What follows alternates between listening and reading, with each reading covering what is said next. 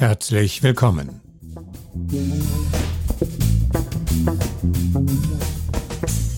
Sie ist das Schutzschild für Menschen auf der Flucht. Die Genfer Flüchtlingskonvention hat eben gerade ihren 70. Geburtstag gefeiert. 1951 diente sie dem Schutz europäischer Flüchtlinge nach dem Zweiten Weltkrieg und sollte, wenn dann allen geholfen wäre, gleich wieder aufhören zu existieren. Nur diese Hoffnung erwies sich bald schon als Illusion.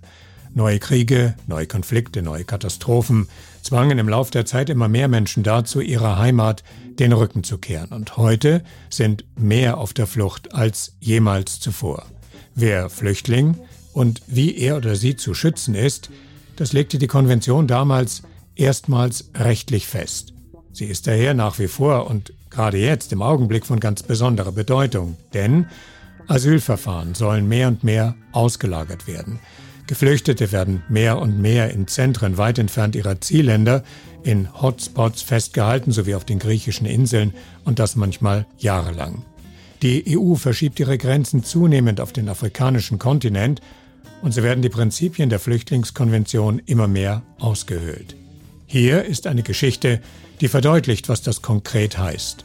Philemon Mebratom aus Eritrea war 14, als er sich auf den Weg nach Europa machte und die sogenannte Externalisierung der europäischen Asylpolitik ganz unmittelbar erlebt hat. Heute ist er 22, er hat in Deutschland eine neue Heimat gefunden, aber Philemon erinnert sich sehr genau daran, wie seine Flucht gleich mehrfach tödlich hätte enden können.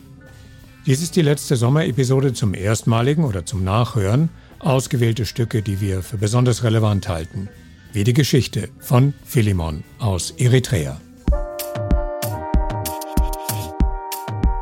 Journey Stories Geschichten von Flucht und Migration.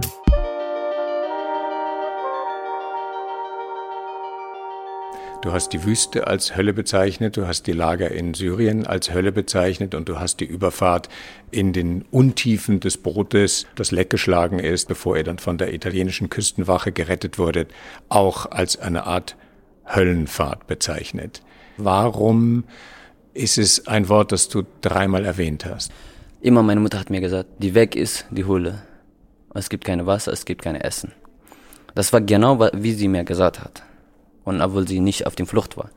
Und ich hatte keine Möglichkeit, den anderen wegzukommen, also nach Europa. Und ich musste, obwohl ich sehe jedes Mal äh, meinen Nachbarn und meine Schwester auch gestorben ist, die gleiche Weg habe ich genommen. Durch die Wüste kommen ist, dass du dein Leben verlierst und über deine Familie Leid bringst. Durch die Wüste kann man keine Mensch kommen. Siehe, dass es die Hulle ist und ich gehe einfach in die Hulle. Vielleicht, ich denke, ich schaffe, ich schaffe. Dann habe ich auch geschafft. Von den drei Höllen, die du durchwandert hast, wie hast du die Wanderung durch die Wüste erlebt? Wie war das unmittelbare Erleben in dieser Umgebung, die keinen Anfang und kein Ende hat? Also in der Wüste war ich acht Tage. Und ich habe nicht vorgestellt, dass es ganz hart ist. Ich hatte vier Mango, kleine Döse, und Ananas und Wasser vier. Die sind in einem Tag fertig. Und danach habe ich kein Wasser, weil ich also fasten ganzen Tag. Das hat mir geholfen. Wenn ich nicht gefastet hätte, das hätte nie geholfen. Weil viele Leute, die nie gefasst haben, die sterben gleich. Aber das hat mir geholfen. Das hast du von deinem Vater gelernt? Fastenszeit ist von meinem Vater gelernt. Mein Vater ist Priester und alle meine ganze Familie sind auch. Ja. Durch das hat mir geholfen, aber nach sieben Tagen habe ich aber alles verloren, die Hoffnung. Und habe ich alles, äh, was mir meine Mutter damals, alles, was mir gesagt hat, alles kommt zu, war bereit zu sterben. Aber die Menschen, die da waren, haben mir unterstützt, die haben mir getragen. Und dann die lieber sagen, lass der sterben einfach, dieser Kerl. Und die haben gesagt, die Leute, nein, wir lassen ihn nicht. Und die haben mir getragen und dann weiter in dem Auto, in den Backup reingetan und haben mir äh, immer so mit den Sachen, wie heißt es? Äh, Luft zugefächelt. Ja, und mit das haben also geholfen die Leute und haben auch auf den Sand äh, gegrabt und vielleicht, dass ich vielleicht Kaltes bekommen kann und den Gesicht haben so gemacht. Aber hat nie geholfen, bis unten ist heiß. Und sind wir dann weiter mit dem Backup gefahren. Dann haben wir dann nach acht Tagen an die Grenze Libya gekommen. Dann haben wir Kamel gefunden in der Wüste leben. Dann haben wir äh, Salz getrunken, Salzwasser getrunken, was die Kamel trinken. Genau wie die Kuh trinkt, haben wir genau getrunken. Egal was die äh, dreckige Sachen reinkommen, haben wir nie geachtet. Da sind wir dann alle übergeben, weil die nach acht Tagen Wasser gefunden haben. Walzer Wasser. Übergeben, alles ist nass, die Kleidung. Mit wie vielen Menschen und mit welchen Menschen warst du in der Wüste unterwegs? Ich kenne nicht die Leute, sind alle Freunde von mich. Die Schlepper kenne ich nicht. Also die haben mir uns gesammelt von da, von da und das sind fremde alle Leute und dann 250 Menschen einfach in dem äh, LKW reingetan, dann sind wir dann mit ihnen einfach zusammen. Sind wir dann nicht Fremde, sind wir dann in dem LKW Familie. Eine schlecht geht, obwohl ich nicht kenne, ich unterstütze ihn. So sind wir dann überlebt. Niemand sagt, lass ihn nicht sterben, wir helfen gegenseitig. So haben wir dann gekommen.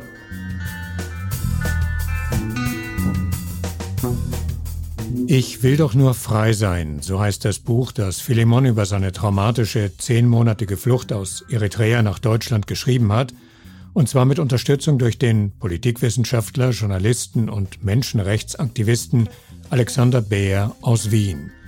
Der ist sehr engagiert im Netzwerk Afrik Europe Interact und damit ein Fachmann für die Geschichte hinter Philemons Geschichte.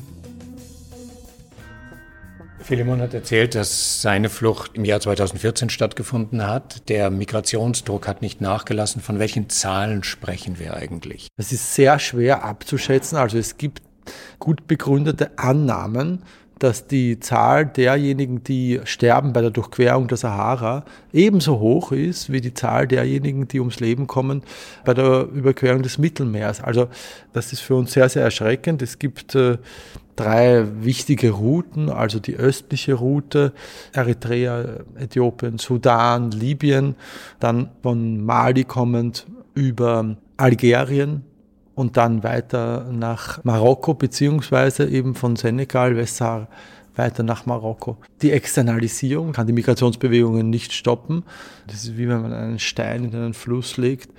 Der Fluss wird trotzdem weiter fließen. Philemon, du hast beschrieben, dass du in der Wüste die ausgetrockneten, ausgedörrten, toten Körper gesehen hast. Das heißt, du wusstest und du hast gesehen, wie viele Menschen dort ihr Leben lassen mussten. Also dort habe ich gesehen, weil wir immer mehr Menschen verlieren. Dann habe ich mit kleinen Jungen zusammen, die andere haben wir gelassen, haben wir dann gesucht, Menschen. Dann haben wir immer äh, gefunden, trocknete Körper. Und wir konnten nicht lesen, das ist kaputte Papier, dass wir an ihre Familie berichten können. Es gibt Familien, die auch gar nichts bis jetzt von ihren Kindern oder ihren Verwandten nicht bekommen haben, was passiert ist. Die wissen nicht, ob die überleben oder ob sie sterben. Weil niemand berichtet da. Wenn jemand von dem Backup runterfällt, hast du keine Zeit zu warten. Wenn du weigerst, wirst du erschossen, die fallen weiter. Die Schlepper, die haben immer Angst. Du willst in Sicherheit kommen, die wollen auch nicht gefangen werden. Zum Beispiel Ägypten, dass die kommen, dass die nicht ihnen festnehmen. Weil das ist äh, Verbrecher ist, also was sie tun. Das heißt, wir haben es mit einer Art Katz-und-Maus-Spiel zu tun. Menschen in großer Zahl werden in einem LKW zusammengepfercht mangelndes Wasser, große Hitze, Ungewissheit und begleitet von ihrerseits gejagten Schleppern, die im Bedarfsfall jederzeit bereit sind, sich ihrer menschlichen Fracht zu entledigen. Ist das das, was man sich darunter vorstellen muss, wenn man von Flucht durch die Wüste spricht? Sie sind wie Sardinen zusammengepresst auf den äh, Ladeflächen dieser Pickup-Trucks. Und sehr, sehr oft, das möchte ich auch noch erwähnen, Philemon beschreibt das ja auch in seinem Manuskript, kommt es zu Gewalt und Frauen, Mädchen erleiden oftmals noch eine viel, viel schlimmere Gewalt als Männer, als Jungen und Männer. Es kommt zu Vergewaltigungen, zu sexualisierter Gewalt. Das sind also furchtbare Dinge. Ich bin gerade dabei, eben mit Philemon gemeinsam an dem Manuskript zu arbeiten und es ist für mich auch sehr, sehr lehrreich natürlich, was hier geschieht. Und wir müssen ja zunächst mal wissen, was überhaupt geschieht. Wir brauchen diese Zeugenaussagen, um dann letztendlich auch etwas tun zu können. Also Philemon war ja bereits im Europäischen Parlament und hat über diese Situation gesprochen. All das müssen wir tun. Wir müssen genaue Recherchearbeit leisten, müssen eben die Zeugenaussagen aufnehmen und dann letztendlich hoffentlich ja auch rechtliche Schritte unternehmen, weil wir müssen ja nachweisen, was in Libyen passiert und auch in anderen Ländern Nordafrikas äh, in denen eben diese Externalisierung des europäischen Grenzregimes stattfinden. Wir müssen ja wissen, welche Menschenrechtsverletzungen stattfinden, damit wir dann die europäischen Verantwortlichen zur Verantwortung ziehen können. Die EU-Policy des Stopps von Migrationsbewegungen kann nur so lange funktionieren, wie es keine Wahrnehmung dann natürlich auch in der allgemeinen Öffentlichkeit gibt.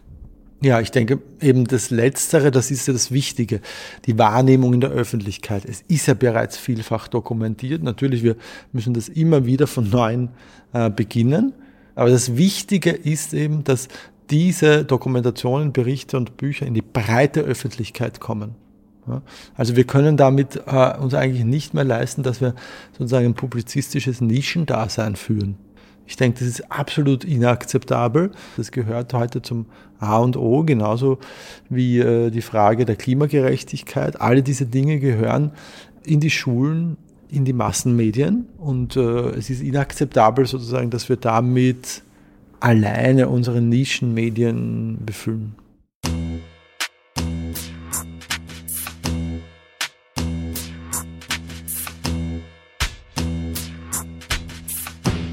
Also diese Dinge, mit denen befassen wir uns schon seit längerer Zeit und wir versuchen eben auch konkrete Hilfsstrukturen auf die Beine zu bringen. In jüngster Zeit ist es uns dann gelungen, äh, mit dem Alarm von Sahara, so nennt sich dieses Projekt, Alarm von Sahara, eine Unterstützungsstruktur zu schaffen, mit der es eben gelingen soll, Menschen, die in der Wüste auf sich allein gestellt sind. Das Auto ist kaputt gegangen, die Menschen sitzen fest, äh, haben keine Möglichkeit wegzukommen, eben äh, jemanden zu verständigen und Rettungsaktionen einzuleiten. Wüstenrettung statt Seenotrettung in dem Fall. Richtig, genau. Also nach diesem Modell. Ja, also wir gehen nach dem Modell vor. Wir orientieren uns an den Kollegen und Kolleginnen, die das ja schon tun im Mittelmeer, weil wir sind der Überzeugung, dass das in der Sahara auch getan werden muss. Involviert sind vor allem äh, NGOs und Gruppen, soziale Bewegungen in Niger, Agadez, in der Stadt Agadez, aber auch eben in Algerien, Marokko.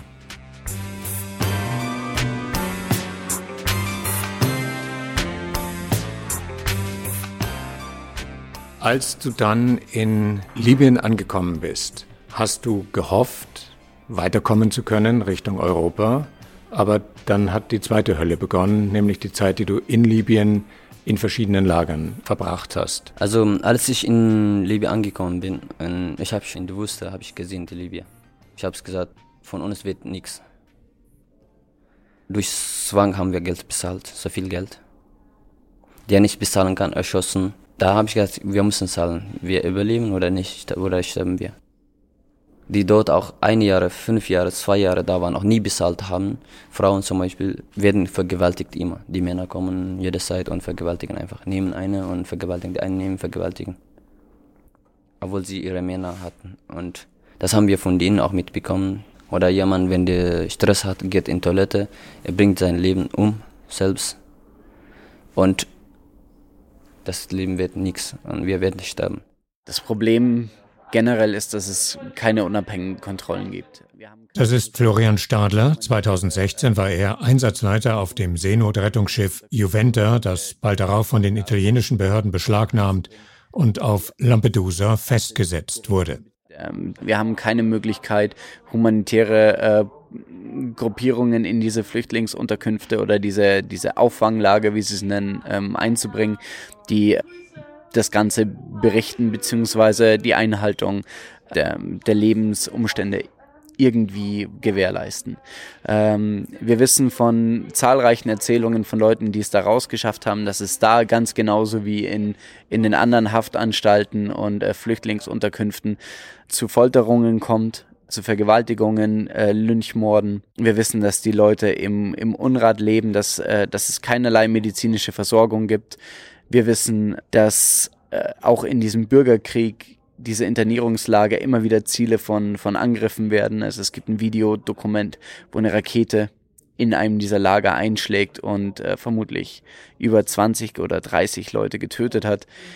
Es sind Dokumentationen von Leuten, die das durchlitten haben und dadurch, dass die in zeitlich in unterschiedlichen Zeitabständen in Europa ankommen und alle die gleichen Geschichten erzählen, halte ich die für äußerst glaubwürdig. Wo wir in dem Lager waren auch, Mensch wird nicht so behandelt. Ich sehe hier in Tiere in Deutschland zum Beispiel, wie werden die Tiere behandelt? In eine Lager und zusammen eng. Das war auch genau für mich in Libyen so. Ich sehe, das ist gleich. Und so eng. Wir sitzen, eine sitzt hier über mich und eine schläft über mich. Und wir hatten keine medizinische Hilfe.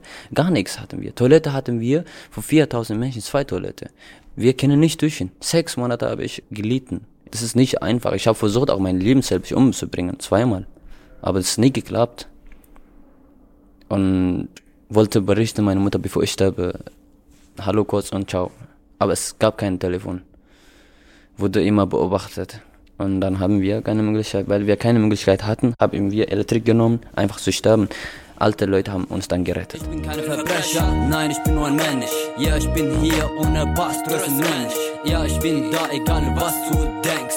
Ja, ich bin schwarz, ich bin nur ein Mensch. Ich bin kein Verbrecher, nein, ich bin nur ein Mensch. Ja, ich bin hier ohne Pass. Und das ist Philemon, der damals nach seiner Flucht seine Erfahrung auf diese Art und Weise musikalisch verarbeitet hat. Und sein Leben verliert. Mensch ist Mensch und Papier ist Papier. Ich heiße Philemon, wir alle lieben hier. Ich bin schwarz, aber ich bin kein Verbrecher. Ich will frei sein und habe keine Messer. Ich bin geboren, um zu leben. Ich will nach Frieden und Freiheit streben.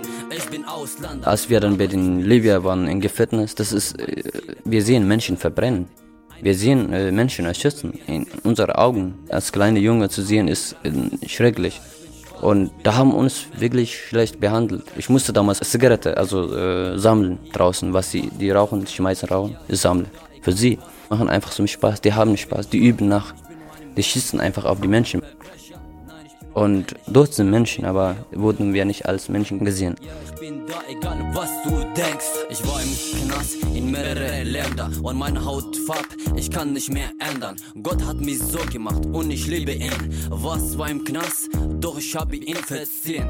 Von den drei Abschnitten deiner Reise durch die Wüste, dann der Aufenthalt in Libyen, unter Umständen, die ja auch von dir als Hölle bezeichnet wurden, ist der letzte und dritte Abschnitt dann die Überfahrt übers Mittelmeer gewesen.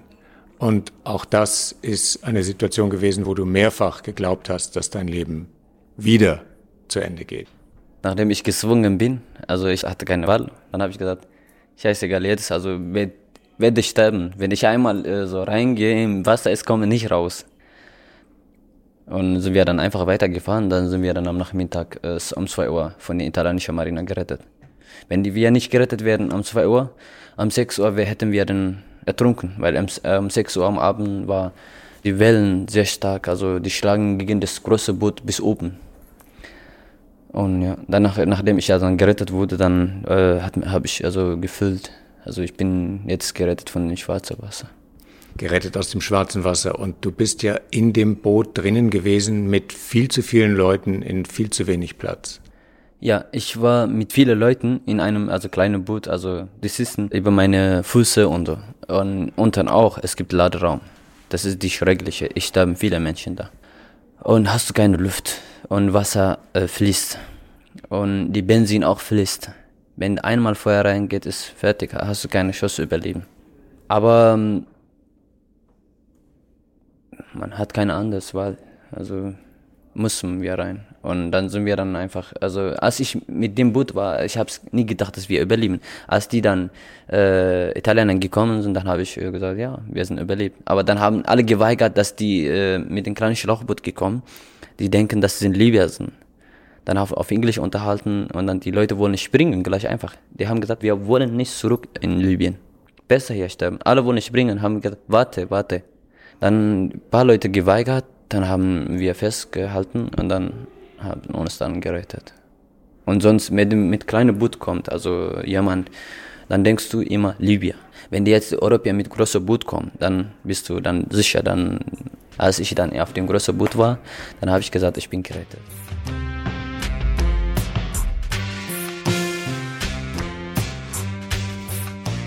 Seither ist die Situation nicht besser geworden. Humanitäre Rettungsmaßnahmen auf dem Mittelmeer sind immer wieder behindert, verunmöglicht oder unter Strafandrohung gestellt worden, was es privaten Helfern sehr schwer macht, Menschen vor dem Ertrinken zu bewahren, was wiederum Florian Stadler nicht überrascht.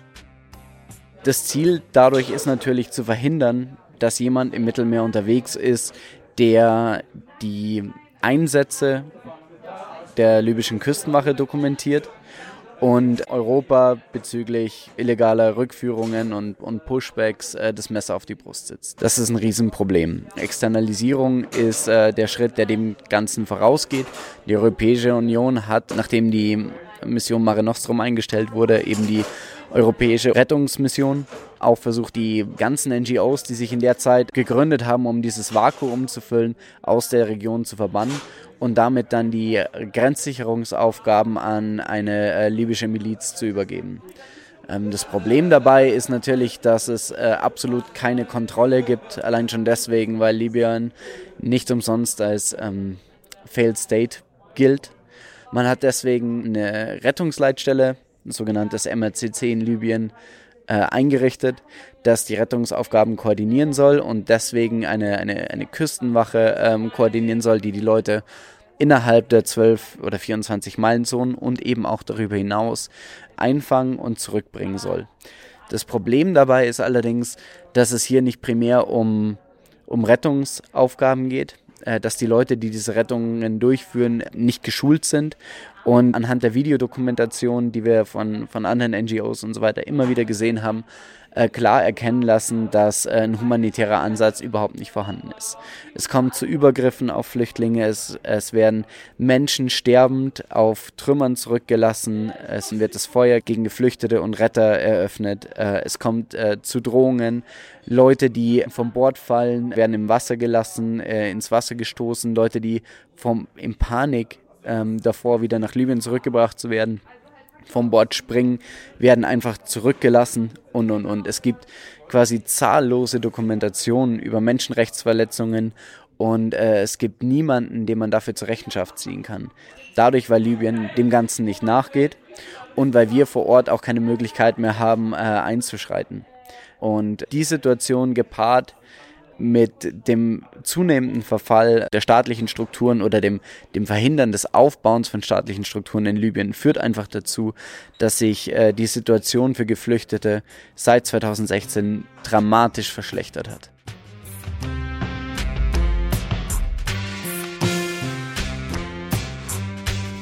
Man spricht, wenn man es schön färben will, von, von Fluchtursachenbekämpfung. Das hat sich einfach zu so einem schönen geflügelten Wort entwickelt. Ähm, allerdings fehlen jegliche Anzeichen für, für konkrete Schritte, das einzuleiten.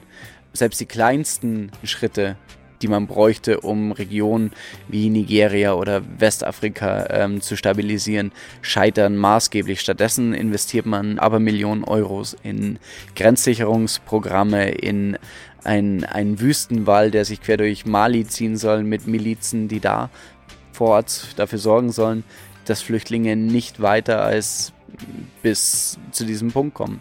Und dann sitzen die Leute in der Wüste fest. Also eine Lösung ist weit und breit nicht in Sicht. Man versucht immer nur das Problem außerhalb des Sichtfeldes zu verlagern. Welche Art von Bewusstseinsbildung ist hier nötig? Was muss passieren? Was sagt ihr als Aktivisten? Äh, welche Maßnahmen braucht es, um die Politik aufzuwecken oder um uns alle aufzuwecken, damit dann eventuell auch die Politik agiert? Ich bin der Meinung, dass allein die Tatsache, dass solche, solche Verstöße und solche Situationen alltäglich sind, so gut dokumentiert sind und äh, eigentlich für jedermann zugänglich oder sogar bekannt sein müssten, dass es tatsächlich einen zivilgesellschaftlichen Druck braucht, um da zu einer Änderung zu kommen. Wir haben äh, Menschenrechtskonventionen, wir haben das Seerechtsübereinkommen, wir haben eine Wertvorstellung sogar innerhalb der EU, äh, auf die man sich eigentlich äh, gut einigen könnte. Und ich denke, Menschen in Not zu helfen und Leute davor zu bewahren, grausamst im Meer zu ertrinken, gehört da an oberster Stelle eigentlich mit dazu. Ich sehe das Problem ganz klar darin, dass wir uns von rechts in einen Diskurs rein jagen haben lassen, indem wir als ähm, humanitäre Akteure komplett in die Defensive gedrängt wurden. Wir wurden beschimpft und der Schlepperei bezichtigt und wir haben zu viel Zeit damit verbracht, uns gegen haltlose Vorwürfe zu wehren, die aber im Sekundentakt wieder neu aufgeploppt worden sind. Das war kein Thema, was einmal widerlegt wurde und danach war die Situation geklärt. Es wird quasi gebetsmühlenartig wiederholt und das lähmt natürlich. Und das ist dadurch ähm, humanitäre Hilfe und um Menschlichkeit und eigentlich eine moralische Verpflichtung zu helfen nicht mehr diesen Stellenwert hat, den es normalerweise haben sollte. Und in die Ecke haben wir uns natürlich reintreiben lassen. Und aus dieser Ecke müssen wir uns befreien. Das geht natürlich nur, wenn es in der Gesellschaft wieder einen Meinungsumschwung gäbe, der die Politik dazu bewegt, in der Europäischen Union mit den Mitgliedstaaten einen neuen Kurs zu vereinbaren. Aber das ist ein, das ist ein Projekt, das kann Jahre und Jahrzehnte dauern, wenn es überhaupt machbar ist. Du redest von Jahrzehnten. Wäre die Schaffung sicherer Fluchtrouten ein Kompromiss, der sich früher und dringend notwendigerweise eventuell erreichen ließe? Das war schon 2015 unsere Forderung nach einer Safe Passage, nach sicheren Fluchtrouten. Das war für uns der, der logischste Schritt. Jemand, der in Not ist, muss nicht sein Durchhaltevermögen über eine fünf Jahre lange Flucht mit anschließender Folter und dann einem halben Ertrinkungstod am Mittelmeer belegen, dass er würdig ist, bei uns Asyl zu beantragen. Das ist, das ist ein Unding. Ich bin der Meinung, dass man Menschen, die in Not sind, sei es jetzt aus Kriegsgebieten oder die zu verfolgten Gruppen gehören, evakuiert. Der Möglichkeit, ein Visum zu beantragen und dann auf europäischem Boden Asyl zu beantragen. Das muss möglich sein. Und eure Erfahrung ist ja auch, dass viele, das ähm, haben Gespräche an Bord mit vielen Geflüchteten gegeben, dass es ihnen um eine Position der Sicherheit geht, aber nicht notwendigerweise um einen dauerhaften Aufenthalt in Europa. Ja, das ist richtig. Also ich habe mit vielen Leuten gesprochen und ich kenne die Geschichten, die niedergeschrieben wurden, die in Zeitungsartikeln und Büchern verarbeitet wurden, äh, von Freunden und Kollegen von anderen Schiffen. Und ich habe noch nie, und ich kann es nur immer wieder betonen, nie gehört, dass jemand gesagt hat, ich will äh, unbedingt nach Deutschland, weil das Sozialsystem so toll ist und weil ich da eine äh, soziale Hängematte zur Verfügung habe, für die ich nichts machen muss. Die Leute, die kommen, sagen, sie wollen eine Ausbildung genießen, sie wollen studieren, sie wollen Arbeit finden, sie wollen Geld verdienen, sie wollen ihre Familie unterstützen, dass die nicht fliehen muss die wollen so viel Geld erwirtschaften, dass sie wieder heimkehren können. Das ist die größte äh, Motivation für viele Leute. Es gibt natürlich Leute, die zu Hause nichts mehr haben, die sagen, ich will natürlich hier ein, äh, ein Leben aufbauen. Und das ist ihr gutes Recht. Ich bin der absoluten Überzeugung, dass der Aussteller eines Passes nicht darüber entscheiden kann, ob man in Frieden lebt oder in, in Sicherheit lebt oder nicht. Und von daher bin ich der absoluten Überzeugung, dass jeder die Möglichkeit haben muss, zu migrieren und sich in eine andere Gesellschaft einbringen kann, wenn er da in Sicherheit ist. Und die Safe Passages wären die wahrscheinlich einzige Möglichkeit, dem Schlepperunwesen, das ja von links und rechts kritisiert wird, und zwar zu Recht kritisiert wird, denen den geschäftlichen Boden zu entziehen. Absolut richtig. Dass Schlepper keine humanitären Wohltäter sind, die Menschen bei der Flucht helfen wollen, wie sag ich mal, die Underground Railroad in, in Zeiten des amerikanischen Bürgerkriegs und davor, das ist jedem bewusst, egal wie er es politisch hält. Das ist eine moralische Verpflichtung, sich dagegen auszusprechen. Das sehe ich ganz klar so. Und alles, was ein Schlepper braucht an Geschäftsmodellen, ist jemanden, der von einem Punkt zum nächsten kommen muss, das aber nicht darf. Und die einzige Möglichkeit, dieses Geschäftsmodell irgendwie zu unterbinden, wird sein, die Menschen legal reisen zu lassen. Und damit, damit stirbt dieser Arm vermutlich komplett ab. Wenn wir das nicht tun, führt das nur dazu, dass sich Milizen weiterhin Geld anhäufen und, und Geld in kriminelle Strukturen stecken. Das ist, das ist ganz klar.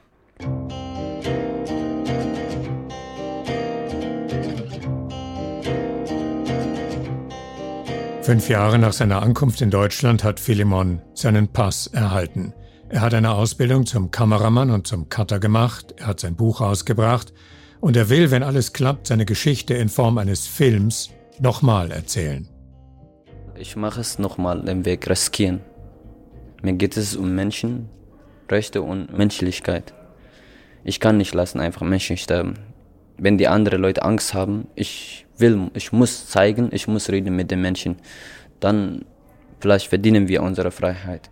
Man muss mit den Menschen reden, das ist das Stichwort. Und daher besucht Philemon immer wieder Kindergärten und Schulen. Was passiert dann? Zwei Sachen. Also bei einer Kinder war ich Kindergarten.